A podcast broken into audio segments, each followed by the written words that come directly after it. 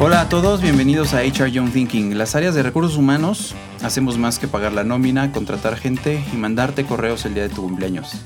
Este podcast habla de eso, de por qué es tan importante innovar un área de personas para personas en un, en un entorno volátil, incierto, complejo y ambiguo. Cómo volvernos agentes de innovación para estas empresas y generar una cultura de bienestar para las personas. Yo soy Antonio López y después de haber sido responsable de áreas de recursos humanos enfocadas en procesos, y en contratar gente. Ahora soy cofundador y director de Buca, una agencia que ayuda a las empresas a innovar sus áreas de recursos humanos y a transformarse en áreas centradas a las personas.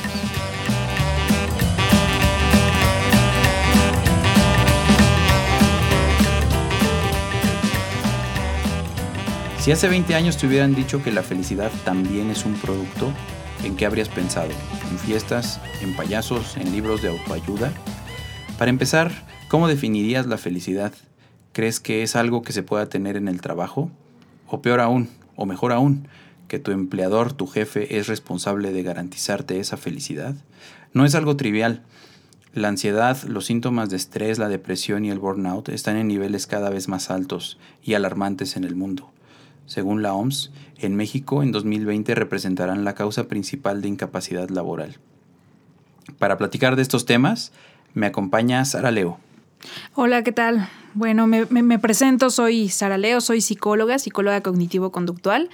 Eh, algo que me encanta, eh, pues sí, es la parte clínica, es eh, trabajar, trabajo en la parte individual, pero algo que hago dentro de las organizaciones es acercarle a todas las empresas estas habilidades psicosociales. Eh, les, me encanta ayudar a mejorar la salud mental de los equipos de trabajo porque esto nos, pues sí, nos genera eh, espacios mucho más sanos, pero también mucho más trascendentes. Ya también nos venden la felicidad. Eh, la felicidad, desde que llegas a una empresa, se manifiesta en su espacio físico. Ya sabes, vemos espacios muy abiertos, muy iluminados, mucha luz natural. Han perdido mucha fuerza, gracias a Dios, las oficinas eh, cerradas, las oficinas privadas en las esquinas y se han reemplazado por espacios muchísimo más colaborativos, espacios diseñados específicamente para cada momento del día y para cada momento como quieras trabajar. Pero también eh, han prevalecido otro tipo de amenities en los espacios de trabajo que asemejan mucho a estas empresas que vemos en Silicon Valley. Ya sabes, resbaladillas, hamacas, lugares para descansar, lugares para dormirte en el trabajo. Y creo que eso lo hacen las empresas con, una muy buena intención de competir y de volverse más atractivas y de garantizarles una mejor experiencia a sus empleados. Pero desde el punto de vista emocional, ¿qué esconden todos estos espacios, estos beneficios y lujos corporativos del nuevo mundo corporativo? Yo creo que algo que no, no o sea, no se mide eh, es el efecto que tienen, ¿no? Todo, Todos estos como amenities o, todas estas grandes posibilidades que podemos generar, eh, no, no, medimos el efecto que, que, tiene cada uno de ellos.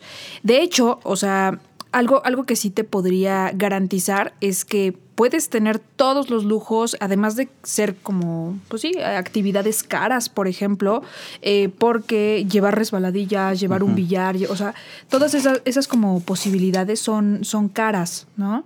Eh, pero nada más nos dan como, pues sí, un efecto wow, ¿no? Que para serte honesta dura poco. Eh, no todos los días puedes jugar golfito. No, no todos los días puedes acariciar perritos, no todos los días puedes eh, estar, por ejemplo, tomando la siesta, ¿no? Porque eh, de hecho, o sea, si tú me dijeras, esos espacios te garantizan que vamos a tener un efecto de bienestar, pues no necesariamente. ¿No? ¿Me hacen feliz? Ah, sí, porque eh, ya, ya, quizás más adelante hablaremos un poco de, este componente más fisiológico de la felicidad, pero al final del día, pues el efecto siempre llega a un tope y tiende al declive. ¿No? Entonces, yo creo que esa es una de las cosas que, que como, como empresas no nos ponemos a medir. ¿No? Ah, esperamos estar dotando constantemente a, nuestros empleados, ¿no? Estarlos sobreestimulando, es como, como este tema más de, estimulación, pero al final del día la pregunta es, ¿qué impacto tiene eso y, qué trascendencia va a tener? ¿No? Eh, no es algo que pueda garantizarnos, eh, por ejemplo, productividad o, variables muchísimo más eh, importantes para la propia empresa. Quizás la productividad está más ligada a esto desde un punto de vista más del estudio del trabajo.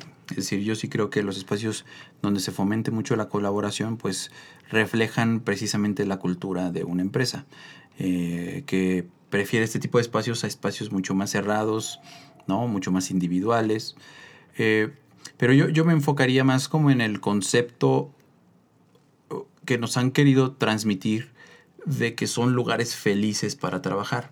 Eh, lo primero que quisiera tal vez dejar claro es que pueden ayudarte a la colaboración, pueden ayudarte a la, a la, productividad, pueden ayudarte a que tú, digamos, de la puerta de tu oficina hacia adentro, te encuentres en una burbuja en la que por lo menos, este, con todo, a pesar del tráfico que te tomó llegar hasta tu trabajo a pesar de tal vez esté la delincuencia, ¿no? a pesar de los problemas que tengas, llegas y estás en un ambiente pues mucho más agradable en donde te puedes desempeñar más adecuadamente. Pero tal vez no el concepto de felicidad, ¿no? Y yo creo que hemos confundido tal vez el concepto de felicidad, pero ¿quién mejor que tú para que nos expliques qué es la felicidad y cómo funciona realmente? Bueno, la, felicidad la, podemos entender desde el aspecto eh, eh, justamente emocional, es, forma parte de una de las emociones, tiene un componente fisiológico donde nosotros liberamos endorfinas al final del día, ¿no? Cada cosa eh, que nosotros realizamos y genera endorfinas enciende áreas de placer en nuestro cerebro.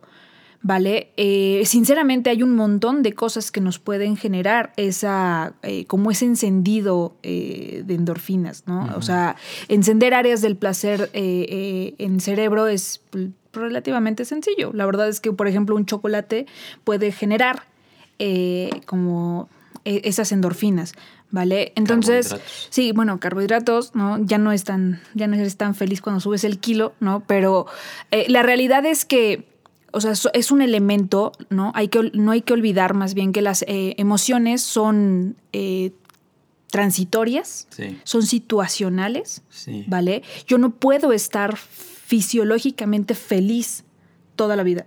Si yo estuviera feliz toda la vida, entonces tendría un problema seguramente psiquiátrico, ¿vale? Una persona que está constantemente liberando sustancia en su cerebro, pues eso va a tener un impacto físico. ¿Sale? Entonces, aspirar a la felicidad, de hecho, estamos ofreciéndole al mundo un mundo enfermo, porque tanta sustancia de verdad tendería como a, pues sí, a golpear nuestra perspectiva, pero también nuestro cuerpo fisiológicamente hablando. Entonces, las emociones, pues en realidad son elementos que van a ir surgiendo, ya te decía, por situaciones, ¿vale? Y van a tender a un pico pero tienen que bajar en algún momento. O sea, yo tengo que estar oscilando en estas emociones para que yo pueda, pues, número uno, estar lidiando con mi medio. ¿no? Ya vi que no es algo permanente, ¿vale? No es algo que yo pueda hacer que se esté segregando constantemente. Entonces, pues hay que entenderlo desde eso, ¿no? Desde un estado finito. Sí, que eso es algo que tiende a veces a olvidarse, ¿no? Eh, eh, existe como toda una una corriente de pensamiento. Eh, desde, por ejemplo, algo que se me viene a la mente es una charla que da Simon Sinek sobre cómo, por ejemplo, los millennials pensamos en renunciar muy rápido porque no encontramos ese sentido de felicidad. Me aburro muy rápido en el trabajo y me canso. Y algo que tú comentas ahorita es que, pues, es una emoción y como toda emoción es transitoria. Yo no quisiera eh, ni adelantarme pero tampoco de entrada generar la confusión de que tiene que ser, tiene que ser como reemplazada o, equiparada con el propósito. Son cosas como muy distintas. Simplemente dejar de manifiesto que no se puede estar feliz todo el tiempo. Y feliz como tendemos a entender la felicidad, ¿no? Como ese estado en donde todo está bien, soy, este, estoy muy contento, soy muy alegre. Eh, y nada me preocupa. Nada me preocupa. Y hay muchas cosas en el trabajo, principalmente en el trabajo, que no te garantizan la felicidad. Tal vez pudieras compartirnos algún comentario, alguna historia que, que recuerdes de algún caso en donde hay alguien que, bueno, a mí me pasaba, te lo digo, ¿no? Este, cuando yo, yo siempre había tenido como una carrera como muy buena, o creo que siempre la he tenido, eh, corporativamente hablando, pero pues de repente me tocaba que me regañaran también, ¿no? O que la regara por alguna cuestión, y pues eso me bajoneaba, como se dice, no sé si todavía se diga, pero... Eh, Como en el 2016. Me pasaba muchas veces por la cabeza la idea de renunciar simplemente por, pues, porque me habían regañado, porque ese, ese evento... Eh, ese evento trágico para mí, ¿no? Que, que siempre estaba acostumbrado a, a tener buenas calificaciones, pues de repente hacía que me que, que quisiera que todo se me viniera abajo, o sea, eh, renunciar, cambiar de trabajo, simplemente por algo que no me estaba gustando, ¿no? Y es algo muy común. ¿Tú identificas en tu experiencia alguna algún caso similar? Sí, yo creo que ese ejemplo, o sea, y, tal vez muchos se sientan eh, muy identificados, es, te puede encantar lo que haces, ¿no? O sea, la función, le encuentras como, pues sí, e, esta uh, trascendencia a lo que vas realizando, pero la verdad es que se te quita esa emoción y se te quita ese gusto por el trabajo, simplemente, por ejemplo, cuando sales tarde, sí. ¿no? Eh, esta parte donde es difícil eh, controlar el tiempo dentro de una organización, donde el, reloj que manejas no es el mismo adentro y afuera. Eh, esa parte, por ejemplo, pues sí, está muy llena de frustración, ¿no? un, ejemplo, eh, quizás un poco, ahorita se me ocurre uno personal, ¿no? Es, eh, trabajaba en una instancia de, de, gobierno y me acuerdo que mi novio en ese entonces cumplía años, ¿no? Entonces cambiaron todo. Yo salía, tenía el turno de la tarde, ¿no? Entonces salía a las 9 de la noche. Entonces me dijeron, cambiamos el festejo y nos vamos a cenar. ¿no? Entonces nos vemos nueve y media, yo trabajaba acá por la Roma, dije, pues sí, pues hay, hay muchos lugares para cenar. Pues cuando, o sea, cuando yo preparé todo mi día, adelanté todo mi trabajo y eso, pues dieron las 10, las 11, las 12 y media y pues yo no pude salir de la noche, ¿no? Entonces, eh, son puntos que le van quitando como, como esa felicidad. La verdad es que si tú me dijeras es que, o sea, alguien que esté escuchando eso y me diga, no, Sara, Sara está mintiendo, yo sí sigo siendo siempre feliz en mi trabajo, o sea, yo sí puedo ser feliz siempre en mi trabajo, eh, de verdad entonces algo malo está sucediendo en su cerebro, ¿no? Porque si tú tienes un plan que es significativo para ti y el trabajo te lo echa para abajo, o sea, cuesta mucho. Lo menos que segregas es felicidad. ¿Sale? Entonces, o sea, e, e, esos puntos e, es bien importante tenerlos en cuenta. ¿no? Por ejemplo, pues sí, si te toca la mala suerte de tener un jefe que te habla mal, que es grosero, que, o, algo así, pues se te quita la felicidad. ¿No? Entonces, esta aspiración a la felicidad al final del día se vuelve, pues, uh, muy, sí, muy subjetiva, ¿vale? Pero como yo creo que todo el día de hoy, te lo voy a repetir, sigue siendo situacional. ¿No? Siempre debe de haber y deben de generarse momentos donde yo no me sienta feliz, porque el hecho de yo no sentirme feliz, de generar otra emoción y que quizás sería pertinente, eh, siempre les doy como esta explicación a mis pacientes como muy psicoeducativa, ¿no? Y me encantaría compartirla, que es que las emociones, ¿no? El concepto que podemos entender así como rapidísimo es que las emociones son el movilizador de la conducta, ¿vale? Una emoción surge para que nosotros hagamos algo para que la situación cambie cuando la emoción no me gusta o para que la situación se repita cuando la emoción me gusta. ¿Vale? Entonces, cuando esa felicidad surge, lo que mi cerebro está gritando y la emoción me está gritando, hey, haz algo para que esto se repita. Y si la emoción no me gusta o me resulta desagradable, entonces lo que me dice la emoción es, haz algo para que esto cambie. ¿Vale? Entonces, esa parte, o sea, entender las emociones como algo muy importante para que nosotros accionemos la conducta, esa es la parte verdaderamente indispensable, ¿vale? Porque siempre me dicen, es que yo no quiero sentir, o sea, por ejemplo, en muchos workshops nos han dicho, es que yo no quiero sentirme, venir y estar enojado en mi trabajo. No, yo no quiero sentirme frustrado en mi trabajo, yo no quiero sentirme triste en mi Ok, sí, pero la pregunta es qué te... Y, no quiero sonar esotérica, ¿vale? Pero ¿qué te está diciendo la emoción? Pues ya quedamos, que hagas algo, ¿sale?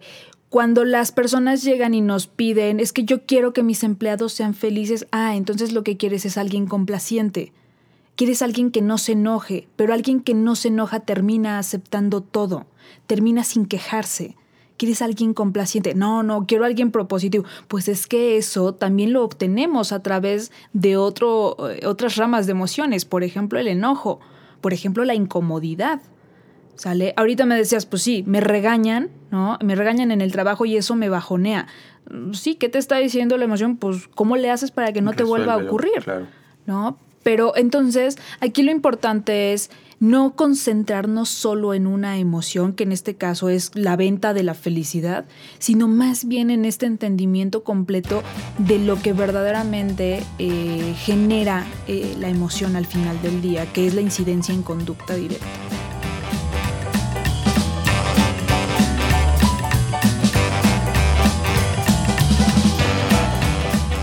Recuerden que nos pueden contactar a través de correo electrónico a contacto buca.mx o buscarnos en redes sociales. En Instagram estamos como mundo-buca y en LinkedIn como buca.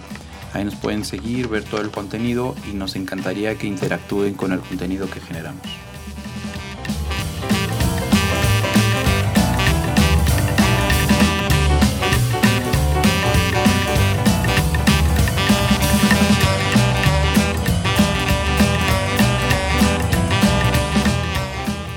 Empezamos a definir la felicidad, empezamos a hablar sobre esa aspiración a la que todos queremos llegar. Nos han vendido la felicidad en el trabajo. De hecho, hay toda una corriente este, y un movimiento corporativo muy importante que se, que se denomina Happiness at Work, que nos, nos, nos hace aspirar hasta a, a, todos los elementos que conocemos tradicionalmente de felicidad, ¿no? Eh, que se puede llegar a confundir incluso con bienestar físico, bienestar hasta emocional. Eh, y ya sabes, ahí cabe el yoga, la meditación con cuencos tibetanos, que está muy padre por cierto, las salidas y los, las dinámicas de integración en equipo, los eventos de boliche, de dominó. Cervezas el viernes. Cervezas. Estamos llenos de cervezas, de snacks en, en, en los centros de trabajo ahora.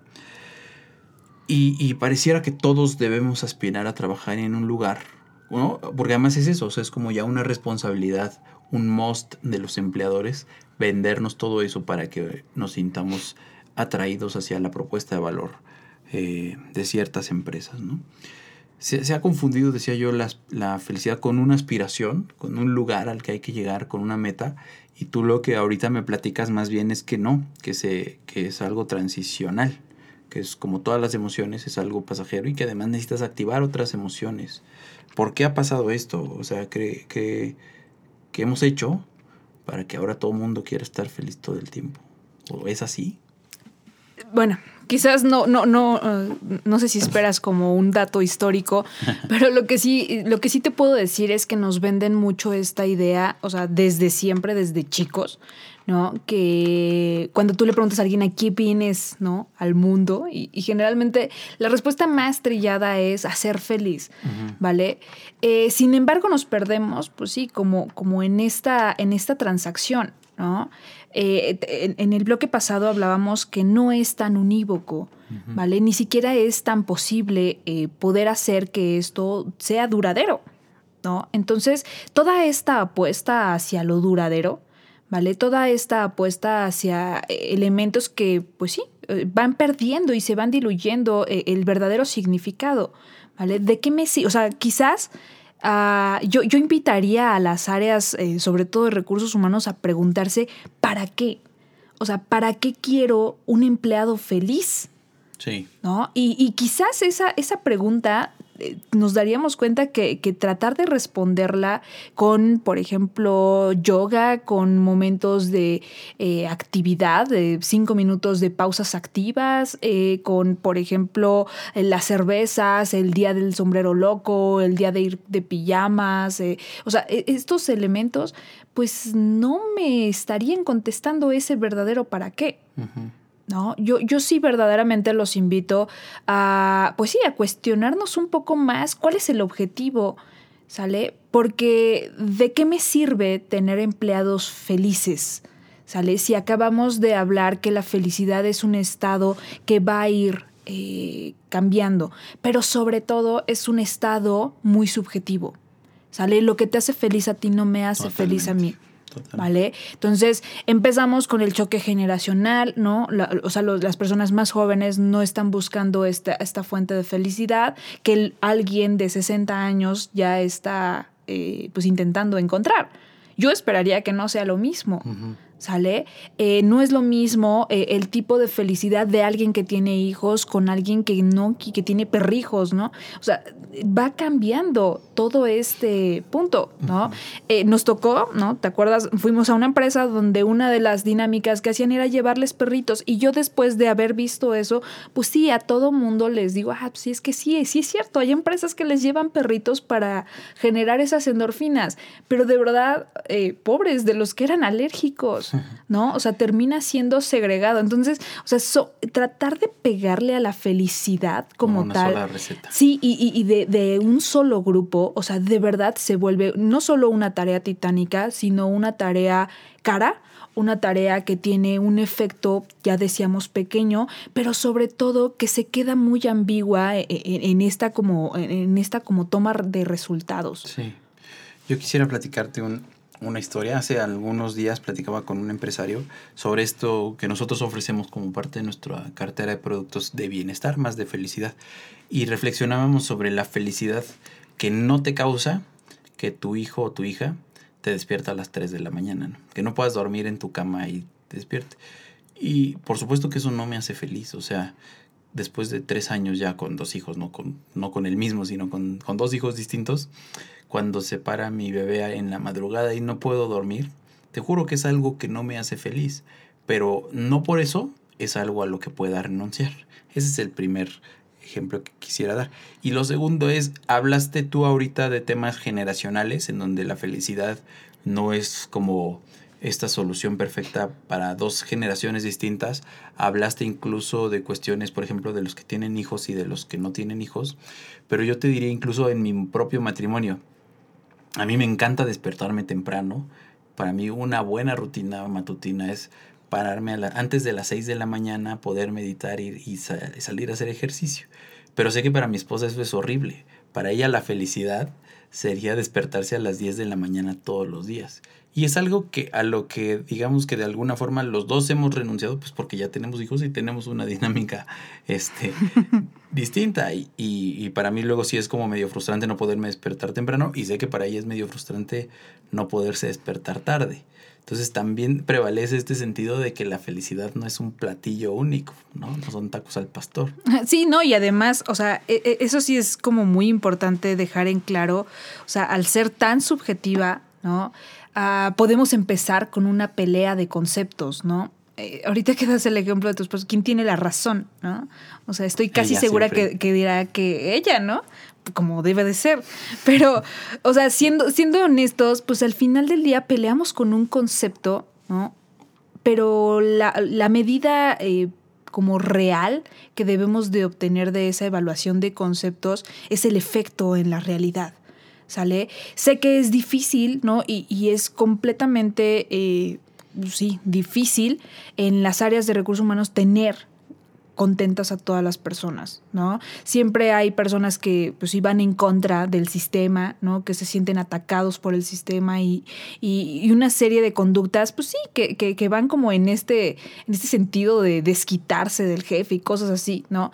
Hay personas que pueden ser mucho más complacientes, ¿no? Que pueden decir, sí, yo estoy de acuerdo, ¿no? ¿Te acuerdas, por ejemplo, que hablábamos en algún momento del show que se vuelve para una empresa, por ejemplo, determinar los uniformes, ¿no? Entonces, un acto tan sencillo como, o, sea, estandarizar un uniforme y tratar de incluir a las personas para que tomen esa, pues no terminas.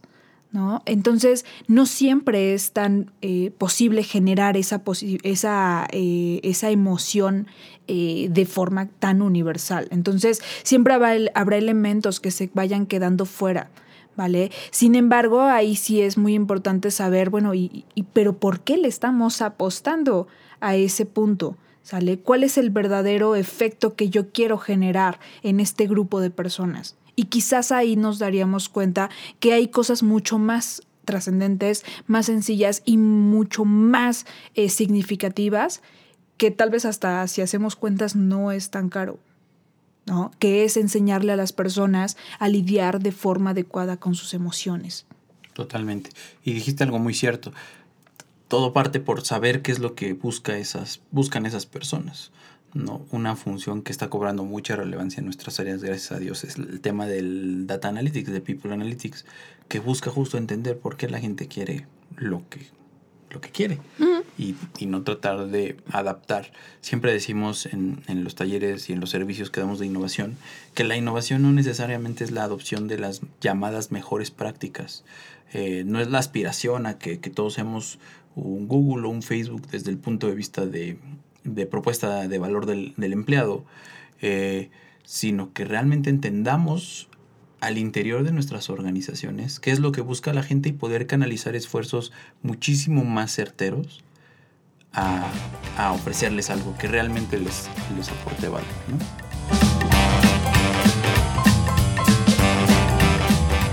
¿Y en sus empresas cómo viven la felicidad? ¿Sus empleadores, sus jefes se preocupan por ellos? las áreas de recursos humanos en donde trabajan tienen programas de felicidad en el trabajo. Es algo que no les interesa. Platíquenos por favor, déjenos un correo a contacto arroba buca.mx, contáctenos a través de redes sociales, estamos muy activos en LinkedIn y en Instagram, pero también en Facebook, donde nos pueden encontrar como Buca o hasta en Twitter. Eh, cuéntenos qué les parece y déjenos también un comentario en la plataforma en donde estén escuchando este podcast.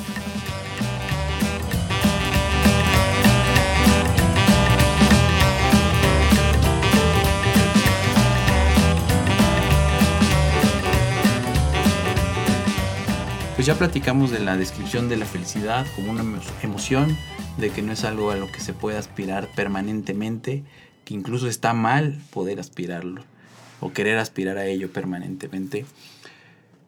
Persiste, sin embargo, eh, te decía yo, toda una línea de pensamiento que, que, hace responsables a las empresas. Tal vez antes, de entrar a este bloque, eh, creo que se está como confundiendo mucho la gente con, con, el, con la entrada en vigor de la NOM 35 aquí en México, de que la solución para mitigar los factores de riesgo psicosocial en el trabajo es la felicidad, ¿no? Eh, platícanos un poquito de qué va esta norma y, y por qué existe esta confusión. Y, al, y ya para cerrar como con lo que teníamos diseñado en este tercer bloque. Sí, mira, la NOM 35 eh, surge en 2018. ¿no? Eh, es una norma que busca mitigar eh, los factores de riesgo eh, psicosocial.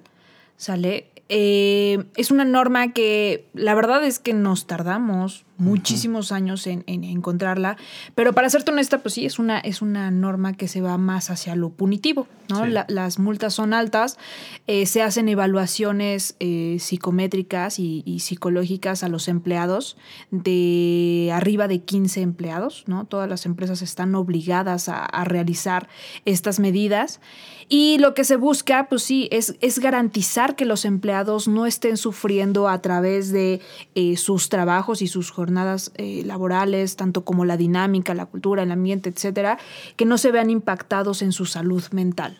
¿Sale? Eh, buscamos mitigar eh, factores como ansiedad, depresión, burnout y algunos temas de, de acoso. Entonces, eso es lo que busca la, la norma como tal. ¿No?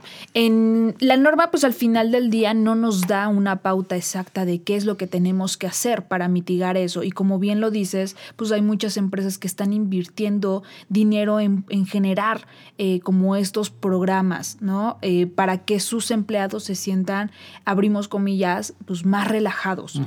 ¿no? Eh, eventos más sociales, quizás momentos como, como de, pues sí, como de esparcimiento, de dentro de mis horas y mi jornada laboral. Sin embargo, bueno, pues se vuelve una tarea pues eh, como poco fructífera, ¿no? Porque al final las cargas de trabajo no puedo garantizar que van a bajar. ¿Sale? Hay, hay momentos y hay, por ejemplo, eh, días específicos donde algunos de mis empleados van a tener una carga de trabajo mucho mayor. Entonces, ¿cómo le voy a hacer para mitigar eso? Y entonces, pues pareciera ser que la solución es, pues claro, contrata más gente, pero ¿qué pasa si la empresa no tiene como esa capacidad?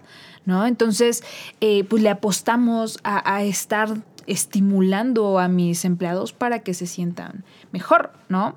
Eh, eh, ahorita justamente me acuerdo de, de, un workshop donde una, uno de los participantes nos platicaba de, de su hija, ¿no? Que ella eh, había renunciado a un muy buen trabajo, que él consideraba que era muy buen trabajo, porque no la dejaban llevar tenis, ¿no? Entonces, eh, pues sí, o sea, ese elemento se vuelve tan subjetivo que es difícil de trasladar en todas las personas y en todas las empresas, al final del día. Si no podrías hacer que tu empresa de recursos humanos, digo, tu área de recursos humanos obligue o garantice que todos pueden ir sin tenis o como quieran, ¿no? Hay códigos de vestimenta, hay culturas y hay una serie de cosas que o lo permiten o o lo prohíben o simplemente lo obstaculizan. Sí, ahí el ejemplo es que nos vamos a lo prohibitivo, pero también en otra, eh, en otra ocasión nos platicaban que a algunas personas les resulta eh, pues muy incómodo, ¿no? Que su empresa hace, pues sí, eh, hizo un evento donde todos tenían que ir de pijama,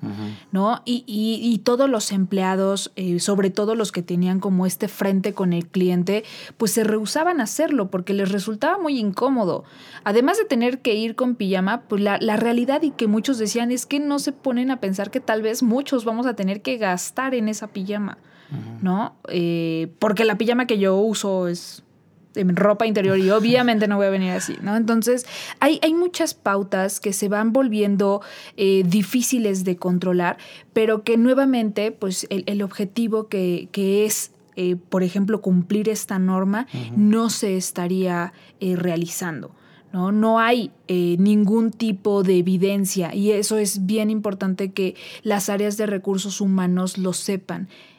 Genera y aplica técnicas que tengan evidencia que funcionan, que impactan de forma pues sí, positiva en toda esta gestión emocional y en el control de esas emociones sobre tus empleados. No solo que sean buena onda. Sí, no solo que sean buena onda, porque ya hemos dado varios ejemplos durante eh, el episodio de hoy que no para todos son buena onda.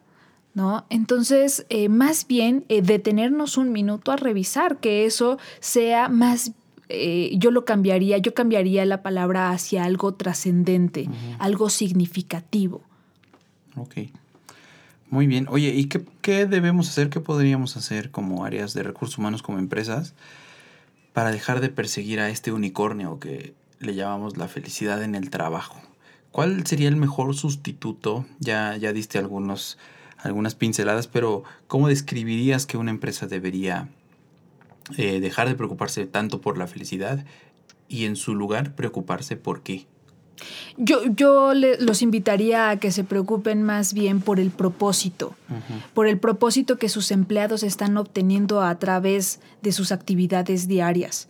¿Sale? Eh, hay, hay muchas, eh, muchos estudios que nos hablan, pues sí, del impacto que tiene los propósitos como bien cimentados en la, en la gestión adecuada de las emociones.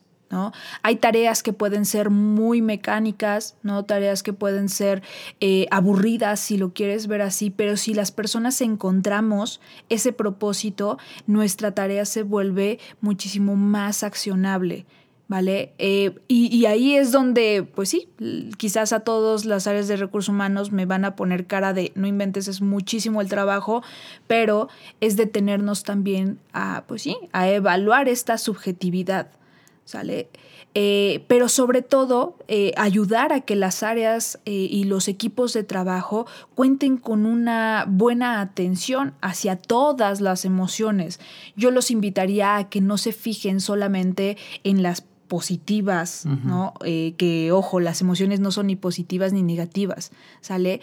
Eh, pero en las socialmente positivas, yo los invitaría a que no le pongan atención solo a esas, sino que verdaderamente impulsen a que los equipos de trabajo puedan tener una eh, homologación, pero sobre todo una solución más adecuada de todas, absolutamente todas las emociones. Eso pareciera así muy, mucho, mucho chamba. A ver, primero lo del propósito. Yo creo que eso es algo que sí todas las empresas deberían tener identificado desde que diseñan una estructura organizacional y cómo cada uno de los puestos contribuye al propósito que tiene la organización desde el diseño, pero también en la implementación, es decir, que todos los empleados puedan entender perfectamente en dónde, en dónde cae su contribución al objetivo de la empresa, eh, para que, pues sí, puedan, puedan sentirse eh, mucho más importantes, mucho más trascendentes su labor, con independencia de las emociones que esto le genere. Eso pues, es una chamba, pero creo que se hace y si no, pues, se tiene que hacer y se tiene que reforzar. Yo creo que ahí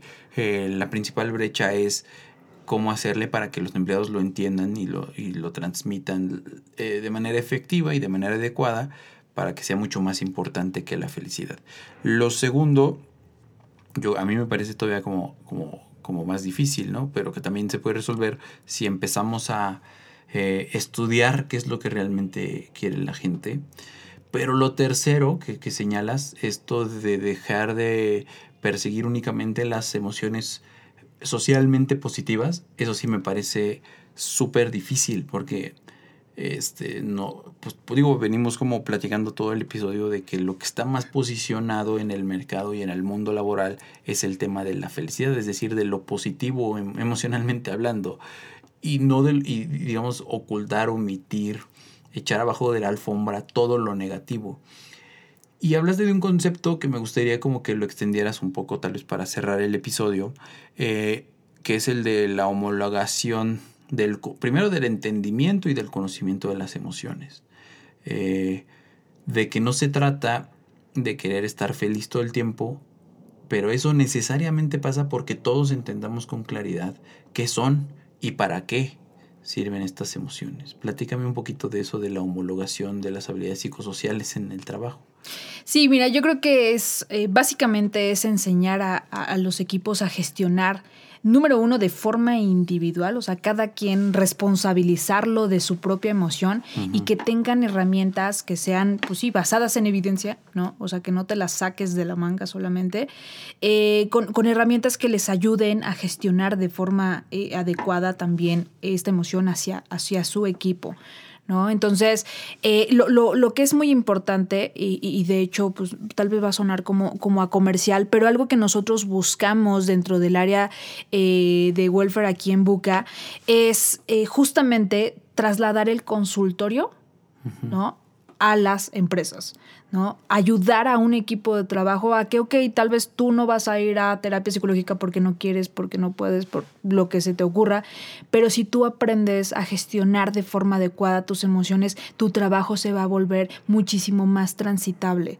¿Sale? Nosotros no le garantizamos a la gente que su sufrimiento se va a acabar porque quizás eso va a ser eh, tema de otro episodio, ¿no?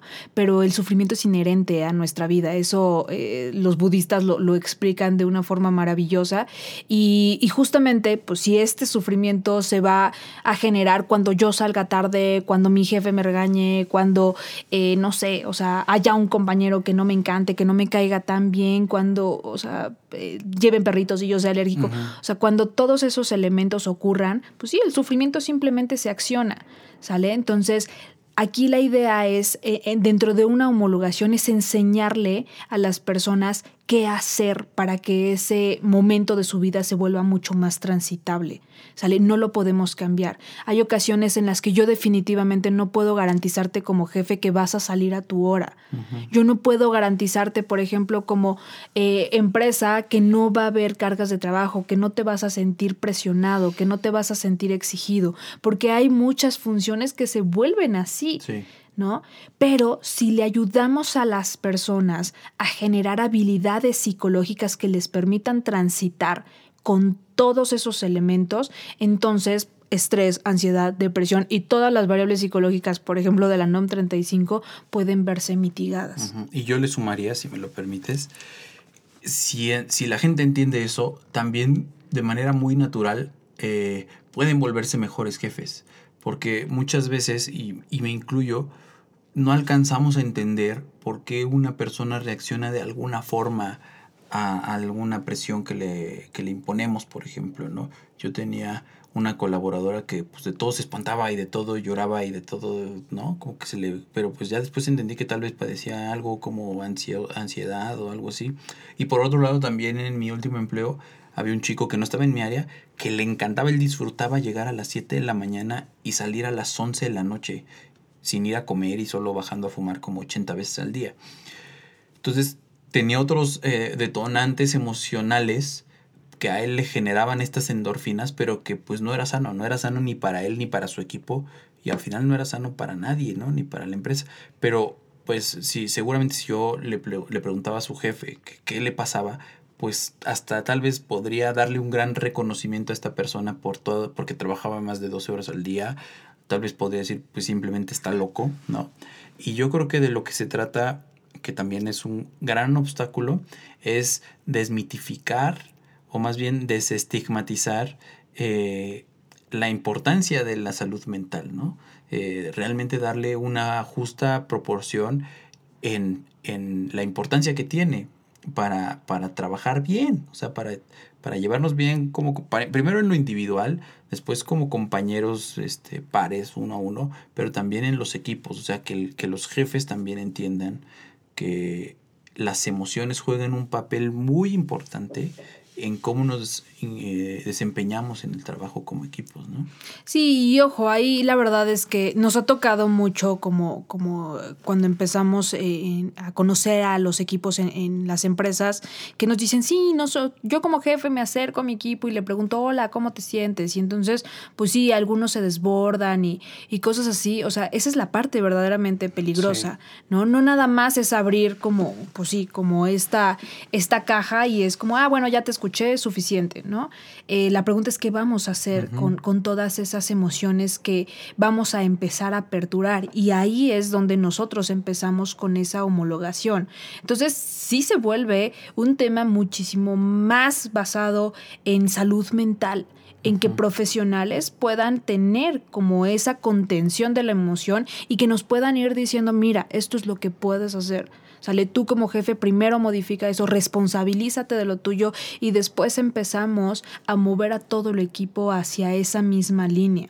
¿vale? No nada más es cómo te sientes y porque nos ha tocado mucho eh, que nos hablan, o sea, como de las cosas que llegan a mencionar, pero la verdad es que es difícil simplemente aventarte a hablar de lo que sientes, ¿no? Porque, ojo, las emociones dentro de las empresas están muy castigadas. Tú no puedes quejarte, tú no puedes decir que te sientes estresado, ni triste, ni enojado, ni tienes que decir que estás feliz, ¿sale? Entonces, en el momento en el que nosotros no, o sea, no tenemos esa libertad y en cuanto nos dan esa pequeña libertad, es muy probable que nos perdamos, eh, que perdamos como esa contención y eso se vuelve peligroso. Sí, o la otra que también que le quieras jugar al, al psicólogo, ¿no? O sea, que seas un jefe tan abierto que permitas que la gente sí te lo cuente y que tú con tus tres años de ver este telenovelas o no mm. sé, te sientas como con la capacidad de emitir un consejo y de forzar a esa persona a seguir ese consejo, ¿no? Eso es todavía más peligroso. Ojalá nomás no te dijeran nada, ¿no? Pero también, este, sin conocimiento previo, querer aventarte a dar un consejo, también es muy arriesgado. Sí, y esa, e, eso sí también es indispensable eh, saber. No solamente es generar redes de apoyo donde yo cuente con ese consejo, sino que además, pues sí, eh, dentro de esta adecuada gestión de las emociones, pues también yo no vaya cargando las emociones eh, ni las eh, responsabilidades o problemas de mi compañero, que yo vaya haciendo más bien, yo te diría, generar más bien ambientes también compasivos, ¿no? Que busquen que ese sufrimiento sea menor en, en, en, todo el entorno, pero con esa responsabilidad de saber, pues hasta aquí está mi límite. ¿No? Eh, pero para ello, o sea, para que nosotros podamos generar una red de apoyo dentro de un equipo de trabajo, pues primero debo de garantizar que lo mínimo indispensable de un adecuado entendimiento de las emociones lo tienen ya. Totalmente. Pues la tarea no está fácil. Yo creo que no solo no está fácil, sino que implica un cambio paradigmático de cómo se están haciendo las cosas, pero que es posible, que nosotros hemos soportado con algunos casos y empresas donde hemos trabajado, que es dar pasos muy interesantes hacia otra dirección que puede cambiar realmente el rumbo del bienestar emocional y de la salud emocional en las empresas. Eh, te agradezco mucho, Sara, que me hayas acompañado el día de hoy y que nos mantengamos en contacto para siguientes episodios. Claro que sí, muchas gracias. Pues muchas gracias por escucharnos. Esto fue HR Young Thinking. La música que escuchan es cortesía de los Highballing Daddies y el podcast es producido por Alejandro López. Recuerden seguirnos en redes sociales, en LinkedIn y en Instagram. Estamos muy activos. Compartan el contenido que generamos, eso nos ayuda muchísimo a que llegue a más personas. Y por favor, si les gustó este episodio o si saben de alguien que le pueda parecer interesante, compártanselo, coméntenlo, evalúenlo en la plataforma en la que lo están escuchando, déjenos un comentario y nos gustaría muchísimo saber qué opinan y de qué otros temas les gustaría que platicáramos. Muchas gracias y hasta la próxima.